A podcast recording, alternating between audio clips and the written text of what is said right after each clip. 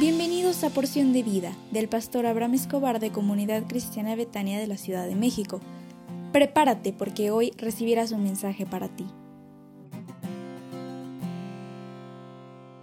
Buenos días, ¿cómo te encuentras? Me da muchísimo, pero muchísima alegría saludarte como cada mañana y deseo con todo mi corazón hacer una oración de bendición.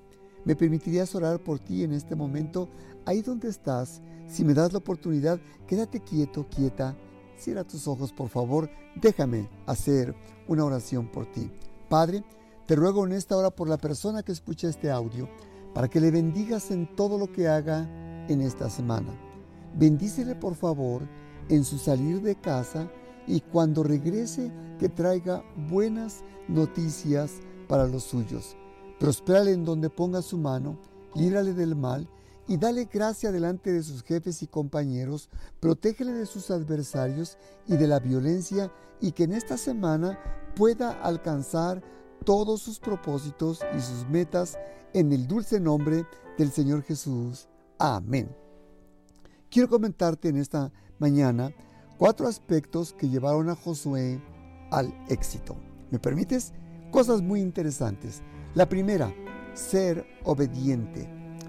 La clave del éxito, como se le dijo a Josué, era la absoluta obediencia a Dios y a su palabra.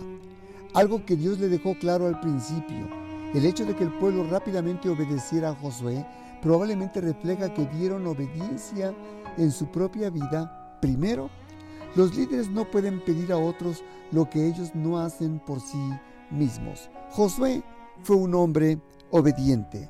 Dos, ser fuerte. Tres veces le dijo Dios a Josué, sé fuerte y valiente. Tal como Moisés le había dicho e incluso el pueblo también, esta petición está basada en la presencia de Dios, porque yo estaré contigo. Presumiblemente esto fue porque Josué se sentía muy fuerte ni muy valiente en ese momento. Su mentor Moisés le había muerto y solo Caleb y Josué quedaban de aquellos que dejaron e-, Egipto 40 años antes y habían visto el poder de Dios al derrotar a sus enemigos. 3. Ser radical. Israel no destruyó a los cananitas por completo porque les tuvieron temor. Cuando no somos radicales a la hora de eliminar problemas potenciales de nuestra vida, podemos garantizar que las cosas irán mal en algún momento en el futuro. 4. Ser justo. Josué echó suertes para dividir las tierras entre las tribus, por lo que nadie le podía acusar de injusticia o favoritismo. Cada familia recibió su parcela de terreno, pero los levitas fueron excluidos de este reparto para recordarles que su herencia era el servicio a Dios. Cuatro aspectos que llevaron a Josué al éxito. 1. Ser obediente. 2. Ser fuerte. 3. Ser radical. 4. Ser justo.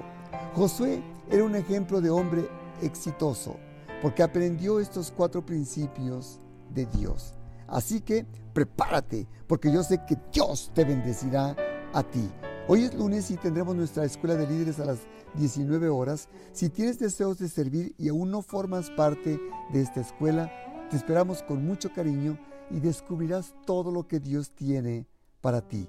También te invito especialmente a los líderes de casas de salvación y amistad para que se conecten a las 20 horas a nuestra reunión de casas de salvación, amistad.